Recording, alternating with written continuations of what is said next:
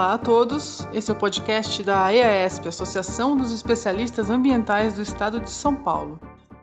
Muito se tem dito na grande imprensa e em parcelas da sociedade sobre os serviços públicos, que são insuficientes, custosos, precários.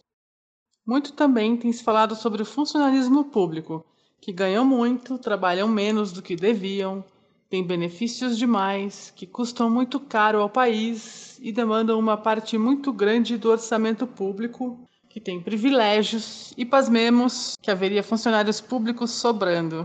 Pois é, tudo isso é mito. E de mitos em mitos estamos onde estamos. Com a maior crise sanitária da história, associada às crises social, econômica e política, todas quase crônicas, encabeçadas por gente que, além de vender mitos, querem que a sociedade toda se engaje num consenso, segundo o qual o modelo liberal de organização do Estado e da economia demanda uma capacidade cada vez menor do Estado em responder ao projeto de sociedade que nossa Constituição garante a toda brasileira e todo brasileiro. Esse talvez seja o maior mito de todos.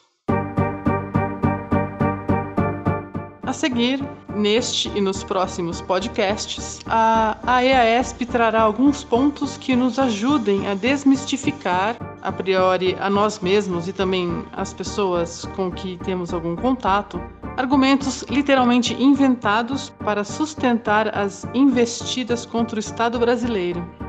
Dentre essas investidas, a mais recente tem sido a tentativa de passar no Congresso Nacional a PEC 32 de 2020, a famigerada Contra-Reforma Administrativa.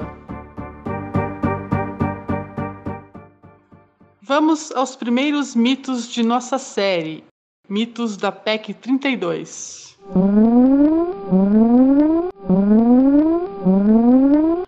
Ah, mas tem muita gente trabalhando no serviço público comparado com o total de pessoas que trabalham no Brasil.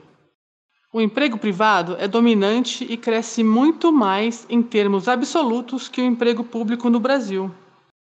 Em 1986, 3,8% da população ocupavam vínculos públicos e 20,2% da população ocupavam vínculos privados. Em 2017, os valores eram respectivamente 5,5% e 25,5%. Tendência alguma, portanto, nem de estatização do emprego, nem de socialização dos meios de produção.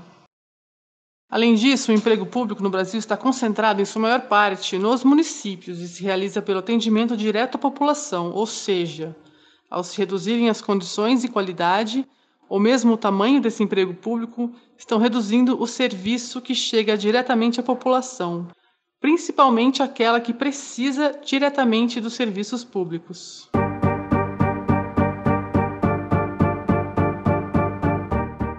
Você acabou de ouvir o primeiro episódio sobre os mitos da PEC 32 de 2020, a famigerada Contra-Reforma Administrativa. No próximo episódio, o mito de que servidores públicos ganham bem mais que trabalhadores do setor privado.